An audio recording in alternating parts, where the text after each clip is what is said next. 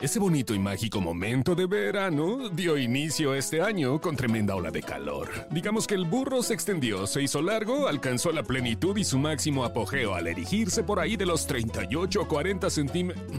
perdón, grados Celsius, dando la continuidad al The Best Donkey in the Spring. Todas estas condiciones meramente climáticas dieron como resultado que las féminas de la especie comenzaran a usar diminutas prendas que enseñaban sus carnes, algunas frescas y otras más añejas, en esta la ciudad de México, la urbe de concreto y asfalto más poblada del mundo. Las calles de la capital se convirtieron en un auténtico horno pirolítico multifunción Steak Master de la marca Teca con tecnología exclusiva Steak Grill para preparar carne como en una barbacoa durante los torneados cuerpos de las chilangas capiruchas. Bueno, la neta no de todas, pero sigamos con el momento poético y evitemos hablar del tipo rotoplas caminantes que dicho sea de paso son las más en la Ciudad de México. El calor del verano nos da el poder de celebrar plenamente la vida en su máxima generosidad. Es la temporada de maduración y el momento propicio para el apareamiento de las hembras. Es esa temporada donde podemos contar con jardines repletos de flores, frutos y vegetales, en un mágico ambiente donde se puede percibir el sutil olor a cítrico hormonas y feromonas que invitan a evocar el placer de los sentidos y el disfrute de las carnes tolendas. Para los del Conalep es asimismo a la fiesta patronal de San Bernabé Cotepec, pero nice. Para los del Conalep es asimismito a la fiesta patronal de San Bernabé Cotepec, pero nice. Ahí googleenlo. El clima invita a salidas compartidas en altas horas de la noche. Si vives en Iztapalapa o Ecatepec, no salgas de noche. Es más, neta, mejor ni salgas. Para el resto, claro que es válido. También puedes practicar deportes recreativos y asistir a fiestas y bacanales u orgías de ninfas. El término lo encontramos en la mitología griega en la que se conocía como ninfas a unas jóvenes y hermosas deidades que habitaban en la naturaleza y que, según explican las fábulas, atraían con sus cantos y belleza a los campesinos de la región que por allí transitaban todos ilusos con la intención de seducirlos. Con este acto, según la mitología, surgía la fertilidad de la naturaleza, siempre manteniendo las medidas apropiadas de seguridad e higiene en el suculento arte de verano. No me niegues la oportunidad de darte la receta para alisarte las arrugas y que queden sin orillas, con un producto natural de larga historia en el siempre oscuro mundo de las artes místicas.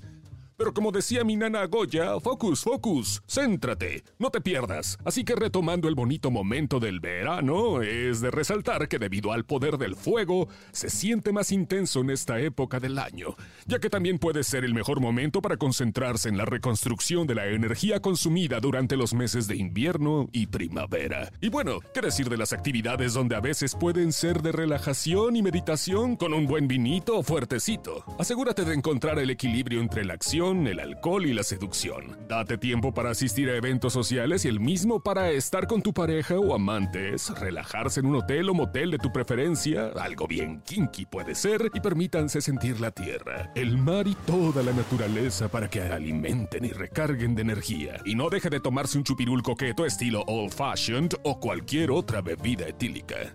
Brasas, deseos, pasión y fuego para los menos escépticos, magia y supersticiones para los iniciados. En esta temporada tenemos la velada de la noche de San Juan, el momento en el que miles de personas dan la bienvenida al verano en la noche más corta del año. La historia cuenta que, desde hace siglos, las llamas han sido la fórmula para quemar todos los malos pasajes y purificar los momentos con algunos rituales que mezclan religión con espíritus paganos. Las hogueras de San Juan significan esto y mucho más. Dado que en el mundo siempre hay dos lados de la moneda, encontré en la página web de National Geographic que se menciona en la víspera de la noche de San Juan se celebraba un aquelarre, una misa negra seguida de una orgía entre las brujas y el diablo. Brujos y brujas se mezclan sexualmente y aparean unos con otros en total promiscuidad, sin consideraciones de sexo ni grados de parentesco, señala el antropólogo Carmelo Lizón Tolosana en su libro Las brujas en la historia de España. Además, durante la aquelarre, los asistentes devoraban su banquete en el que había cuerpos de víctimas de sus malos actos o incluso de brujos fallecidos recientemente. Claro, como toda historia de medio terror y paganismo, el misterioso aquelarre, jamás presenciado por algún testigo que pudiera demostrar su existencia, se desvanecía con la misma falta de verosimilitud que los inquisidores condenaron a miles de brujas. Pero como nos gusta hacer chismes de todo y culpar a inocentes, retomemos este bonito momento de hacer orgías. Digo, no más imaginemos por un instante que fuera una práctica común. Pues ahí les va una historia de hace ya muchos ayeres en la inocencia de despertar a la sexualidad de su servidor y el grupo de amigos de la secundaria prepa. Resulta que cierto viernes de aquel verano fantástico del 88, nos dirigimos a tomar unas cervezas a la Barraca Orraca en Polanco. ¿Se acuerdan de ese bar? Estábamos de lo más tranquilo cuando de repente y sin saber a ciencia cierta cómo, fuimos acercados por un grupo de féminas con la intención de ser invitadas a tomar algo y gorronear a los tragos.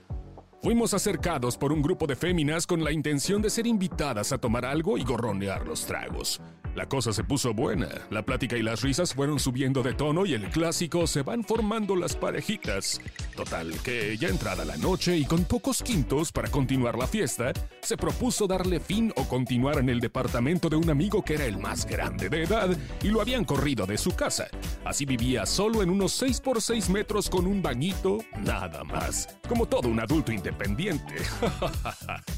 Como se imaginan, el aquelarre de féminas dice que sí y caímos a continuar la fiesta en aquel diminuto lugarcito, al son de unas caguamas y bacardí. Bacachale Blanc, para los conocedores. Mesmamente era para lo que nos alcanzaba en aquellos momentos preparatorianos. Nos encontramos jugando botella, es así como una ruleta en el piso y la apuesta era de aprenda. O sea, el que pierde o toma un shot de alcohol o deja una parte de su ropa para evitar la ingesta del brebaje.